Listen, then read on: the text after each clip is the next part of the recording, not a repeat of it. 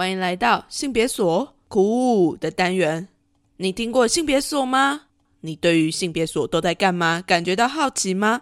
一起来听听 c o n y 怎么跟来宾们大聊性别所吧。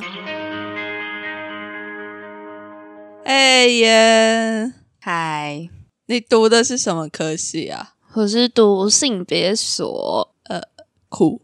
嗯，好，好的，好了，欢迎来到性别所库。那这一集我邀请到的也是我班上的同学怡恩，一起来跟大家来聊聊为什么他那时候要来读性别所。然嗨大家，嗨，怡恩之前有来过我的节目了，那一次炮火有点猛烈，有吗？也没有炮火啦，就是都卡掉了吗？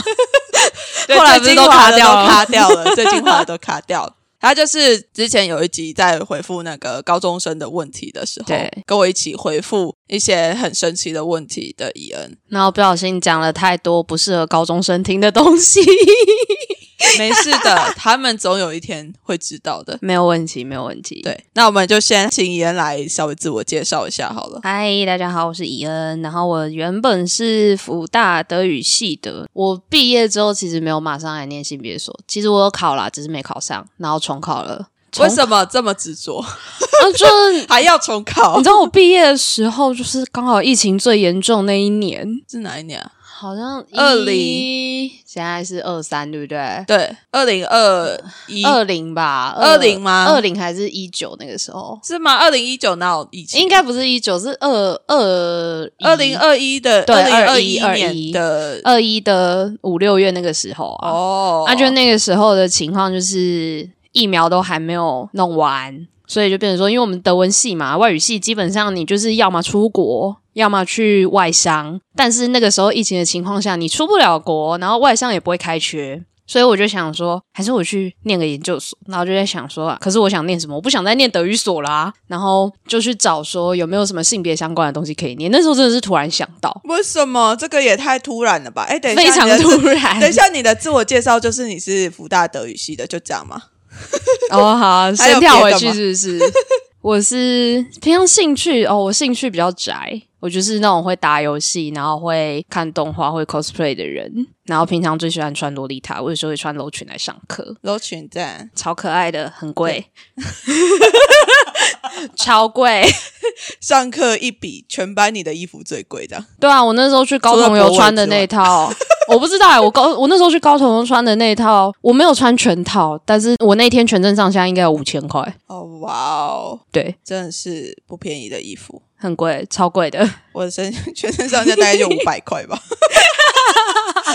不对吧？一件不是差不多就五百块吗？我就是都买那种很便宜的衣服，我其实不太在意身上穿的东西到底是什么，有穿就好。哎、有穿就好，不会被抓走就好什好么。东西呀、对，嗯，好，洛丽塔的部分，那对一些性别认同或者是我性倾向的基本上就是个顺义女，就是顺性别异性恋，就是很对呃 boring 的性倾向。对，很 boring 的性倾向，然后会每天怀疑自我为什么要继续当顺义女的那种性倾向，嗯，每天在思考为什么要当异女，为什么要喜欢异男？对吧、为什么？到底为什么？如果是你这样可以选择，那世界上就不会有异女啦。谁要喜欢一男呐、男同志吧？哇！今天很凶哦。没事啦。好，我们再回到刚刚那个非常神秘的选择的部分，为什么是突然想到要因为因为我其实算是高中开始关注那个议题的，性别议题吗？对，而且我那时候契机其实非常的冲击，是那时候看到一个匿名的贴文，然后他是在搜集就是所有生理女遭受过的就是性暴力的经验，然后我那时候很认真的把那一千多则留言全部看完，然后我就超级冲击。在那之后，然后就开始会下意识的会去看这些东西。你有印象你大概看到了什么东西吗？那时候是真的很 shock，因为那个时候熟人性侵的那个概念还没有很，还没有现在这么普及。最惊讶的应该就是里面这大部分都是什么姨丈啊、邻居的很好的叔叔啊，或者是表哥啊、哥哥啊、弟弟啊那种。然后那时候最让我觉得可怕的是，他们有些人不敢跟家人讲，有些人是讲出来之后，反而被说不要讲。当没事。甚至有的家长根本就不会去隔绝那个小孩跟那个亲戚，对有的家长是就是哦，他可能会隔离你们，可是他不会去帮你讨公道还是干嘛。可是有的家长是甚至会就是要么不相信你，要不然就是还是会要求你就这样相处。对，要你当没事。然后我那时候其实真的很 shock，所以就是这个非常 shock 的开端，开启了你接触性别的这条路。对，那之后其实后来也有人，就另外一个人发了另外一则匿名，然后他是收集生理男的，然后那时候我就发现，就其实那个留言数大概差了一倍吧，就女生的多很多。重点是女生的大部分都是这种受人性情的东西，但是男生那边我看过最严重的，我印象很深刻有两个，一个是就是那种阿鲁巴那种男生之间的自己异男之间认为的玩笑，然后有另外一个是他是被女老师性侵，因为男性受害者的困境嘛，他讲出来人家也不会相信是你被性侵。大概就是那时候开始，而且再加上那时候也刚好是真的是同育一个大放异彩的那个时期，是什么时候啊？天哪！等一下，你说高中吗？对我那时候高中，对我那时候高中，我先不要问好了。而且因为我们学校其实对社会议题的氛围还蛮热络的，男女其实对这个议题还蛮热络的。那时候就有人有一年运动会刚好是同游当天，因为运动会我们就不能去嘛，但是就有人他脚受伤，反正他也不能跑，他就干脆就背着彩虹旗跑。哇哦，我觉得我的环境一直都蛮鼓励在谈这种事情的。嗯，这蛮难想象的。就是至少我自己在高中的时候，这件事情它其实不太会出现。但是可能到了你这个时候，虽然说可能也没隔几年啊，但是 就是有时候就是隔一年就会突然差很多，确实啊，对啊。在这样子友善的环境之中，他好像就慢慢的把你推向走向一个性别研究的道路上。对，而且我大学就是福大嘛，然后就加了那个性别研究社。虽然我那时候其实没有在性别研究社待很久，因为性研其实在福大存活的有一点艰难。福大是教会学校嘛，嗯，而且学校校方，我觉得学校大部分行政都是比较保守的，就他们会希望这种有争议的东西最好都不要。有福大的爱狗社也不是正式的社团啊，爱狗社听起来是一个很常见的社团了吧？但是学校也没有要给他们钱的意思。信研那时候就是好不容易才变成正式社团，好像也才五年吧。我那一届好像是第四届还是第五届，嗯，然后人也一直都少少的，但就真的就是那之后吧，那之后才开始认真在想，然后就是想说，哦，考研究所的时候就想说，哦，要、不然来看一下有没有什么性别相关的东西可以念好的，反正我对这个真的也比较有兴趣，而且我觉得那个时候刚好是我一个断裂感嘛，割裂感很重的时期。怎么说？我觉得异女在这一块，就是你刚开始你接触女性主义的时候，你接触到的东西其实很多。我觉得我们现在可以找到的资讯比较多了，可是那个时候初期的时候，很多都是非常激进女性主义的东西，或自由主义女性主义的东西，嗯，就是比较入门的。然后它都会集中在就是妇女权益的地方，确实，对啊，这个对异女来说是很容易有共感的。但是当你在一直往下接触下去，然后或者是像我们那时候就开始加社团嘛，然后接触到更多同志议题，然后甚至还接触到跨性别议题。我们那时候其实社团里面还蛮多跨性别者的。可是当你在越往下深入的时候，你就会开始怀疑自己，说就是我作为一个顺义女。我到底是被规训了，还是这真的是我自己的选择？哦，对你那时候就会开始，就是你就会觉得你是不是不够女性主义？其实简单讲就是这样子，不够女性主义，因为你就会觉得你在性别圈，你好像太乖了。可是当你回到性别圈以外的地方，你看起来又太叛逆了。找不到位置。对，你会很怀疑说，就是诶，我怎么好像在这边也不对，在那边也不对。哦，我觉得这几年女性主义的污名其实是有好转，虽然污名还是那些，可是理解的人越来越多，认识的人越来越多。可是那个时候真的还不是那么多，我觉得氛围上还不是那么 OK，其实也就才几年前而已。真的也就才几年前而已。但是我觉得好像现在的性别运动的转向是蛮快的，对，尤其是在同志运动之后，在二零一六甚至二零一八候公投投过后之后的那个蛮明显的。性别运动前进的速度好像越来越快，嗯，然后它有一个有一股很强大的动力，好像会把大家往某一个方向去推展。但是在那个推展的同时，却又好像再次的又发生了很多我们以为不会发生的事情。嗯，而且我其实觉得有时候那个推很快的速度，我觉得是因为有点像认知差异那种感觉嘛，就是圈内的人觉得我应该要走到这里了，可是对圈外人来说，我可能连激进啊，或是自由啊这两个最基本的东西，他都还不是很了解。像我现在就还看到有一大堆学弟妹或者是朋友，他们会在那边说他支持女权主义，或他是性别平权主义者。就这个东西，其实在我觉得在性别圈以外很容易看到，非常容易看到。但那不是说他们性别不友善，而是干嘛？就他们觉得这样子是性别友善的彰显，可是他们没有接收到我们之前接收到的这些资讯，他没有那个背景知识。但是你后来就是选择了再到研究所再读，。对但是为什么考第二次？啊，就是我那时候第一次没上，因为我其实觉得我第一次没上的原因太白痴了，怎么说？我忘记翻译我的 德文报告。这真的是很荒谬，我自己都觉得很荒谬。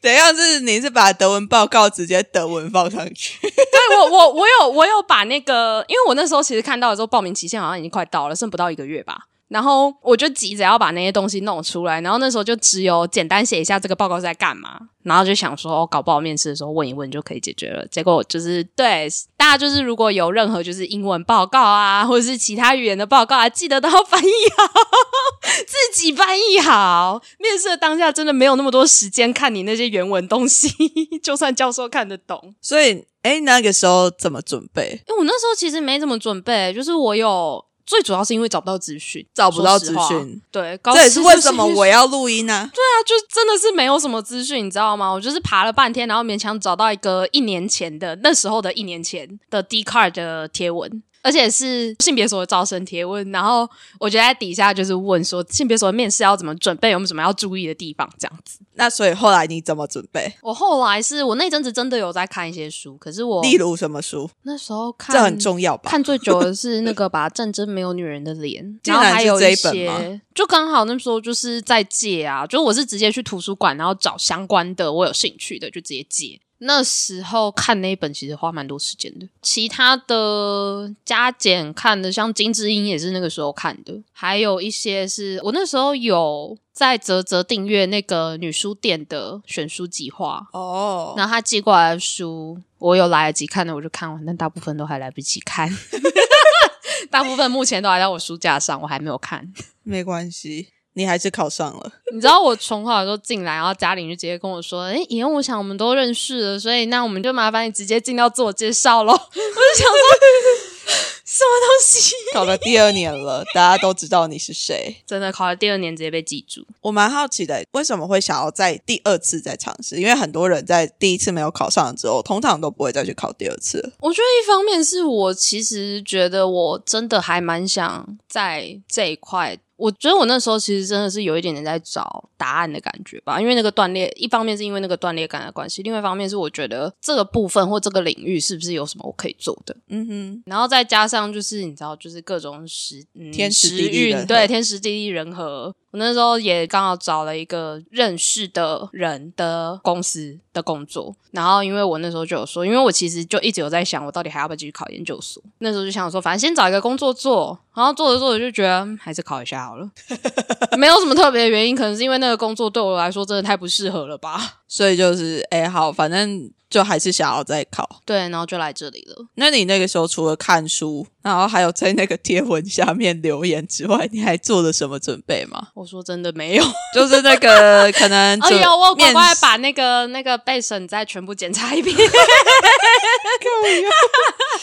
所以备不可以再犯那种低级错误了，真的不可备审里。面放了什么？因为我之前在信研的时候，在辅大的时候有去讲过那个腐女的讲座，嗯哼，然后我就是放那个时候 PPT，然后还有就是因为那个时候我真的其实有大概两三篇报告都是跟性别有关的东西，那我就是好好再把那些再整理一遍，就可以了，差不多了。就这，样了。其实就这样了，我觉得很重要的其实是，就如果真的大家就是想要认真准备的话，很重要的其实反而是你的领域，你觉得怎么可以跟性别结合？嗯，这个东西其实才是那个最核心的，其他什么看书那个真的都是其次。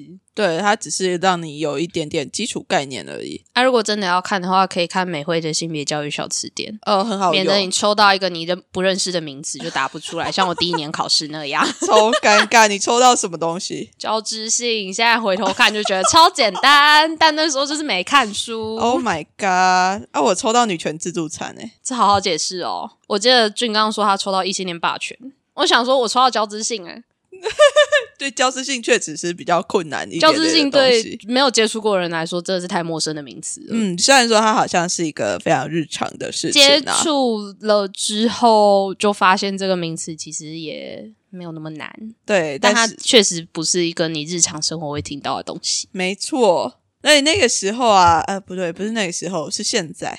我们回到现在，好，我们念了一年了嘛，对，准备要升哇一年硕二天哪了。啊！性别手跟你当初想的一样吗？其实我觉得比我当初想的有趣很多、欸，怎么说？你当初想的多无聊？你知道，不是是我当初入学之前，我已经做了一个心理准备，就是因为我知道社运圈其实也有很多怪人，OK，就是社运蟑螂们，嗯哼，所以我那时候其实已经做了做好一个心理准备是，嗯、m a y b e 也许可能会比我当初在福大信研的时候还要糟之类的，或者是我可能会就是还是会有什么很不合的，就毕竟女性主义分很多派嘛。然后我就是那时候已经做好一个心理准备说搞不好的大家理念不合还是干嘛的，搞不好就会吵架。然后就进来之后发现没有、欸，就大家都很 peace。我们这些超 peace 的，而且我真的真的很意外，就是我进来发现，就是只有一个男的，然后还是异男，就是 异男在这里耶！Oh my god，这里有异男，什么稀有动物？这是稀有动物哎！天哪，我以为这里的男人都是 gay，结果没有想到我们这一届就是只出现了一个男的，还是异男，对，就非常我真的有惊惊讶。到。哎，好，所以比你想象中的还要有趣。对，那你觉得念完这一年之后啊，自己整体而言有什么样子的改变吗？我觉得其实最大的部分应该算是，我觉得我的那个断裂感或者说割裂感，其实有有被疗愈到。怎么说？他怎么去疗愈你的？我觉得最重要的一点是我在这边有感觉到说，我不是真的那么特例，就我是可以在这里找到我的定位的。当然，就是说外面啊，或者说甚至可能其实所上有时候大家就会意见就不同了。可是很大一部分是，就当你知道，就是哦，不是只有你在乎，然后也不是只有你觉得这样子是对的或这样子是 OK 的的时候，我觉得那个疗愈感很重要。因为其实尤其在外面，就是一女要天天跟一男打交道，以前会觉得说，就是我这样子到底 O 不 OK？你就而且重点是一男很爱审查你是不是合格的女性主义者，他们超爱审查。他们甚至还有一张图，然后是表格，就是什么好的女性主义者或者坏的女性主义者，很小啦，看女性真的有那种图欸来定义。有那种图，然后他们超爱分享的，我真的超 讨厌那张图的。我说真的，因为他们就会觉得，你今天是女性主义者，你怎么可以不独立自主？你怎么可以就是还是就是要靠男人帮你做任何事情？然后你怎么可以就是不好好打扮自己？你怎么还可以就是邋遢啊？或者是 就我跟你讲，他们甚至还有放照片，你知道吗？那一张表格甚至还有放照片。那个坏的女性主义者那边放的照片，就是那种很明显非主流审美的，然后比较胖，比较可能像我吧，就是他们真的会放那种不符合主流审美的照片，嗯，然后这边就会放一个，就是他们会说那个叫做有把自己打理干净的独立女性，但我真的怎么看都觉得他们只是随便从网络上抓了一个看起来干干净净，然后会打扮，然后身材不错的正妹，他们说那叫自律，写喽。哎、他们真的是要求很多哎、要求很多啊，就是你是女性主义者，他就会开始检视，就是你是不是一个 OK 的女性主义者。好好笑、哦。然后你不是女性主义者，他们就会开始检视你是不是一个就是符合时代的正常女人、好女人。真的是很会评分哎、很烦，他们超爱评分的，然后自己的分数都不知道为什么打超高，整个社会文化给他们的非常高分真的一个是不知道他。们哪来的资格感。嗯，那所以说，在性别所这样子一年之后，好像当你自己在面对这些所谓的爱打分数的异男们的时候，好像又长出了一点力量，是可以去面对他们。对，因为以前你真的会有一点点在反思，说我现在是不是在吃父权红利，或者是哦，我是不是在自助餐，或是干嘛的？你会想要政治正确，你会一直用政治正确在审查自己。最正确的就是不要当义女啊！Well，但当你不是义女的时候，他们又会说你不试试看怎么会知道？吃大便，真是不要闹了。天哪！我都原话奉还，你知道吗？就是哈，然后你说他们没有试过男人，怎么会知道自己不喜欢男人？这句话我原封不动还给你。真的你可能只是没有遇到你喜欢的那个男人呐、真。的。然后他们就会很就是很厌恶的表情，说我又不是 gay 哦，开什么玩笑？一天到晚在那边做比 gay 还 gay 的事情。我是觉得，反正就是很多的双标，或者是外界其实会给女性很多很多的评价，对，很多标准。但是在这边好像没有这些标准了之后，你自己的内在的那些力量，好像就会不管是在阅读文本，或者是在嗯跟同学老师交流的时候，它好像就慢慢的长出来了。甚至我在出去面对这些言论的时候，我其实也就比较知道要怎么去面对它。就是我知道我的愤怒是合理的，我现在所有的不舒服都是合理的。嗯他们的这些东西，不需要去质疑自己，对，而且而且我觉得就是慢慢的，而且经过这一年之后，其实慢慢的我可以开始抓到那个不舒服的问题到底在哪里。像有些有些异男他们来问我问题的时候，他明明就问的很有礼貌，可是我就是觉得不舒服。但我现在就是可以自己就是抓到说，他那个让我觉得不舒服，可能是因为他在讲话的时候，他背后的那个预设或是他成长经历，让他还是有一种他比较高高在上的感觉，哪怕他就是是用一个请教的姿势或是语气来面对你，可是你还是会觉得，就是他那个请教好像不是他真的发自内心的觉得他不懂。而是他有一个预设，然后你的回答跟他的预设不一样，所以他要检视你的回答到底是不是合理的。嗯哼，当然，这种人就是好处就是你只要给他一个 make sense 的答案，他就会比较改变一变点点，对嗯。他就会改变。可是麻烦的就是说，你没有办法说服他的话，他就会永远长那个样子，好累哦，心好累很累哦。我觉得跟这种人一对话其实交给你。们对话了，我没办法。我真的有时候宁愿就是跟那些就是什么都不懂的异男讲话，你知道吗？因为他什么都不懂，所以你丢给他什么，他没有预设，他就会直接理解，那他就会吸收。我觉得都很辛苦了。我已经到最近放弃跟一男对话所以我。最近的感想就 是，每次跟新的异男对话，都会觉得自己游戏没存档。就天哪，我又要从头再来一次哎！一直在重新打怪的一个概念，但没关系，我们就是你知道，等到有一天你可能在跟越来越多异男对话，然后对话到哎，好像不用再重新存档的时候，那就是差不多 OK 了对，或者是我现在其实会有点就是把异男交给异男处理，我觉得这样是蛮适合的一个对策啦。对，而且而且其实虽然很讨厌啦，但是不可否认的是，异男讲的话，异男比较会听，当然啊，这是他们需要的一个东西，有点讨厌，但对所以就要交给我们的班上唯一的一男。俊刚加油！大家如果有兴趣听一下我们的班上唯一一男的关于他的访谈，那其实还蛮多人都说，诶、他其实蛮会讲话的，所以我们之后就把一男交给他了。哎，没好诶、好了，来，我们来两个推荐大家读性别所的原因。我觉得一个就是我刚刚讲到的那个自我疗愈。自我疗愈真的很重要，就是我知道我身边有很多朋友都有经历到那种不管是断裂感，或者是觉得天哪，这个世界这个样子，我一男都是长这个样子，我真的还要谈恋爱吗之类的那些焦虑。对我知道我有很多异女朋友都是这样，然后我其实觉得在这边可以很好的缓解，而且你可以更明确的就是抓到说你现在到底是因为什么不舒服。就不会就是变成说你在跟对方抗议你不舒服的时候呢，他就会觉得啊你又讲不出来你为什么不舒服，然后就会开始哦女人歇斯底里，又被质疑了，对又被质疑了。但知识真的是力量，嗯哼，对这些背景这些知识，就哪怕你可能不是想要走教育，或者是你可能没有真的要走学术研究，我觉得这些资料啊、这些背景啊、这些知识啊，都可以成为你未来。在工作还是干嘛的时候，都是一个很强大的后盾。嗯，然后 for 异男们，就是我必须说，异男们其实多接触一点，也可以很好的缓解自己的焦虑。而且我觉得很重要一点是，你们要先认识自己的焦虑。就很多异男没有意识到自己有焦虑，但女性主义的这些东西，或者说性别圈的这些东西，其实可以让你找到。你要先发现你的焦虑，你才有办法去解决它，然后你才真的就是可以从这一切解脱。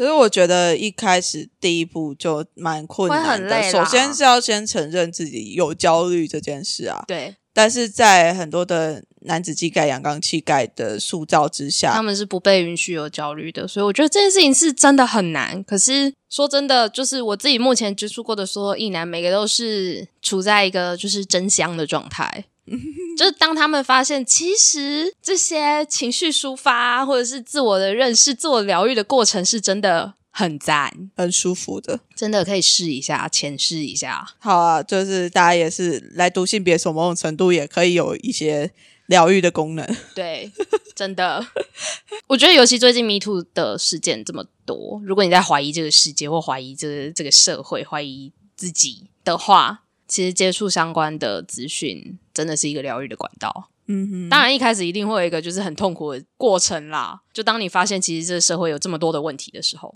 但后面慢慢的，其实就会缓过来，而且缓过来之后，你知道怎么解决了，我觉得很多时候就不会那么焦虑了。非常感谢妍这么真诚的推荐，讲的好认真哦。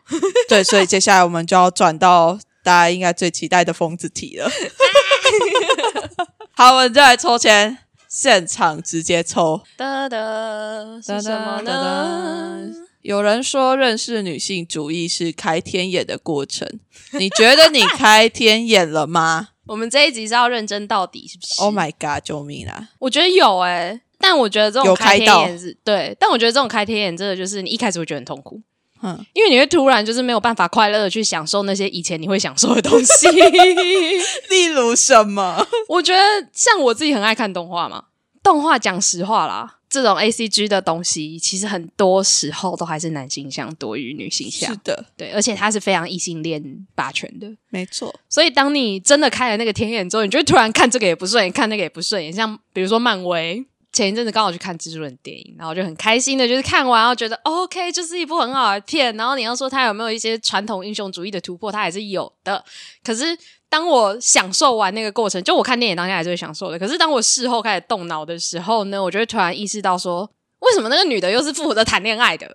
为什么那个女的她的 girl power 的展现方式，你就只是把那些男人会做的事情，把它换成女人在做？你会开始对这一切有意见，就是为什么又是比如说为什么又是异性恋？为什么又是这种啊？为什么又要就是呃可能不谈恋爱，或是怎样怎样？为什么又是这种身材很好的主流审美的东西？或者为什么又是白人？叭叭叭叭一大堆。但这也是。我自己是喜欢学术研究的啦，说实话，所以其实对我来说，这个思考的过程可能也算是乐趣的一部分。虽然它有点机车，虽然它有点机车，但是我本来就很喜欢去探讨一些作品背后的东西，所以这部分对我来说是还好。但是有一些作品，像什么那种偶像动画，当他太过男性向的时候呢，我就开始讨厌它。就原本是可以享受的，对，原本我就是还可以，就是哦这些。妹子很可爱啊，然后但你会开始对某些角色或某些设定或某些剧情开始不舒服，然后通常我自己回头去看那些不舒服的地方，就是哦，因为他太意难了，嗯，但还好，我觉得就是因为毕竟时代有在进步，动画作品也是有在进步的。慢慢就会有一些新，就当你发现那些新的，然后你真的想看到的东西，或是你以前不喜欢的东西改变的时候，那个感受其实是很快乐的。察觉到这些变化，就会变得比较快乐。就你其实真的就是用不同的角度在享受这些东西啦。是啦，它就不是真的只是所谓它不是只是说哦，你没有办法享受了，没有，你只是换一种方式。对啊，就是看到其他的，可能现在就是看到更多性少数的状态出现在。动画里面或许就会开始有一点点不一样的嗯享受的感觉。对，之前可能就比较没有这种意识到吧。对啊，之前可能就是哦蛮酷的，然后就过去了。然后现在就会比较两个妹子真香，觉得更有趣。对，嗯，我觉得蛮好的。他某种程度也是在提醒大家，他并不是真的就是你变得很偏激，你变得很痛苦。对。它只是在挑战你过去之前觉得理所当然的一个眼光而已。当然，就是因为周遭可能主流的还是那些，所以你在跟其他人聊的时候，可能还是会有一些磨合的过程。是啦，是啦，是啦，当然啊。但其实我自己经历过了，我觉得。嗯不是什么大问题啦，反正讲实话，就算大家现在没有开天眼，大家现在看到那种纯粹卖肉的，就是只是为了就是服务男性的女性角色或者是剧情那种走光剧情，大家还是会不喜欢他啊。所以时代在变，这样子的，真的时代在变。好，那我们抽下一题了，太严肃了，太严肃了，这一题封不起来。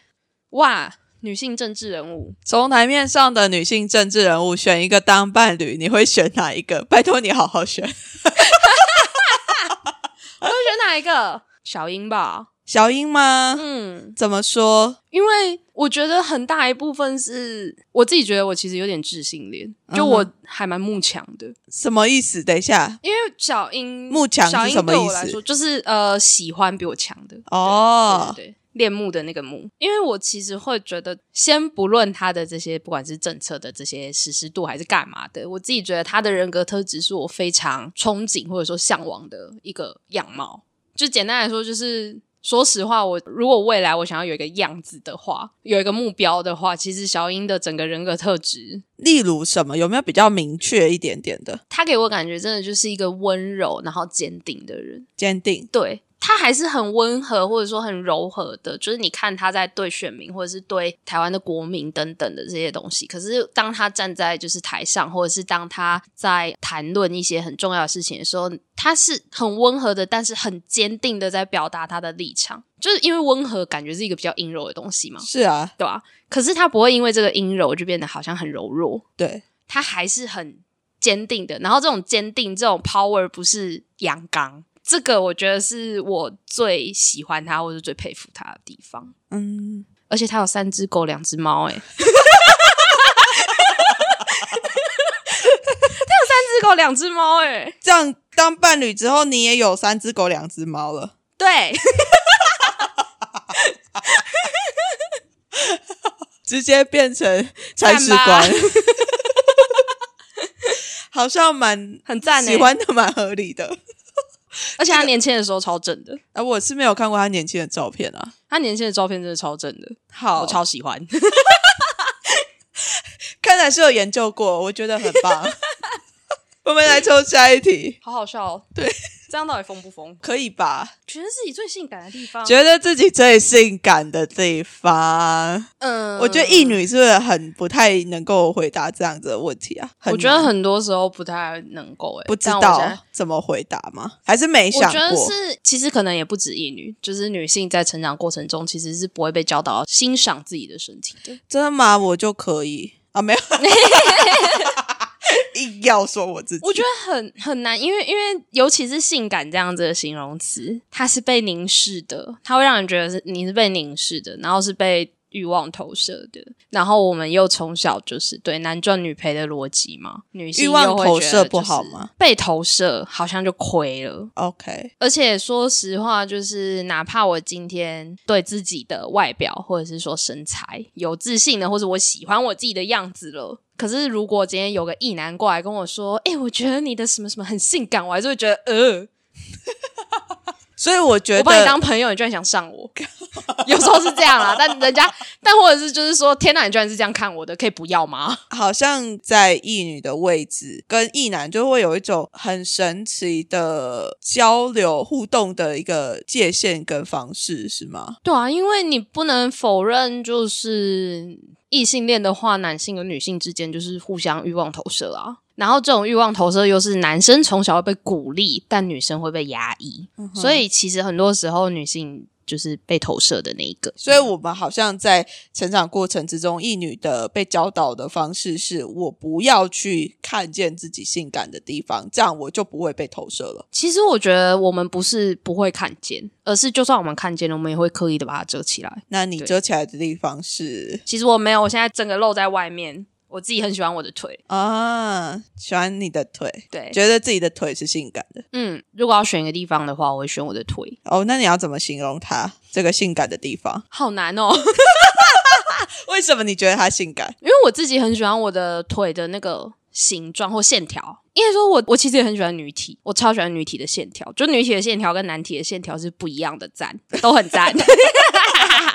对啊，我自己喜欢线条好看的，然后我自己觉得我自己的腿型是好看的，嗯，所以我就蛮喜欢我的腿，而且我的伴侣也很喜欢我的腿。赞哦，加成了，有加有加分到，有加分到。我觉得伴侣能不能够回应自己的，不管是外表啊还是情感需求这些东西，真的会很影响你对自己的怎么看待？对。当然，我觉得可能认同？我不知道，我不知道异女有没有特别严重啦。说实话，我觉得有。对啊，就是伴侣对自己的那个态度或是什么的话，其实我也觉得应该是有，只是因为我这个人本来就比较叛逆一点，不然也不会自己莫名其妙跑来你的性别 对，我本来就是一个比较叛逆一点点的人，但其实自己觉得我到现在维持顺义女的认同，有一部分其实也是就是我从一开始对父权的那种叛逆，然后到进性别圈之后，反而开始对性别圈叛逆，然后最后就停在这里。嗯哼，大家都觉得我们不应该要顺着父权走，但是我现在就可是我现在舒，服啊，我就觉得这样开心啊，为什么不可以？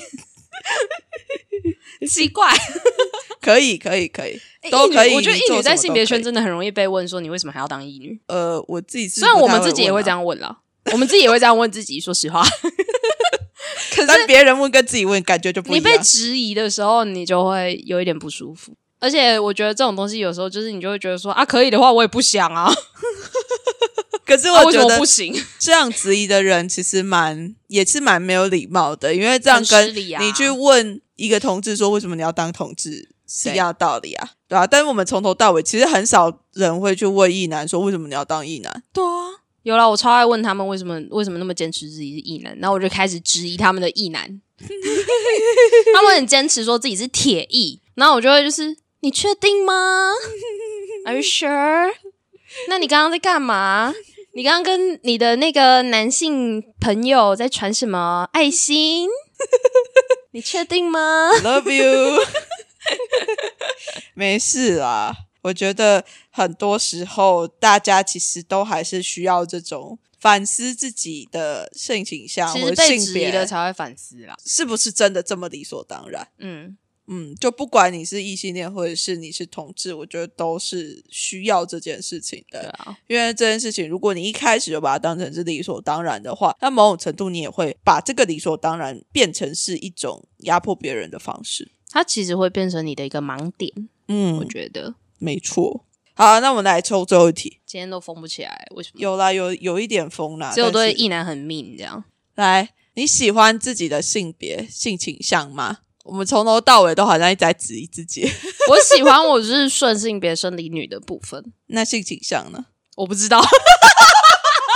我说实话，我不知道，因为我虽然现在自称顺义女啦，可是我自己觉得，呃，我其实并不是真的那么卡死在这个位置上。我其实自己觉得自己有一点点泛性恋的那种感觉，嗯，因为我最喜欢跟皮卡丘讲说，他今天就算原地皮卡丘是他的他的哦，对，是我的男朋友，伴侣，对，就是我都会跟他讲说，就算你现在原地性转变成女的，我也可以，嗯，没有问题，原地性转变皮卡丘也可以。可以啦。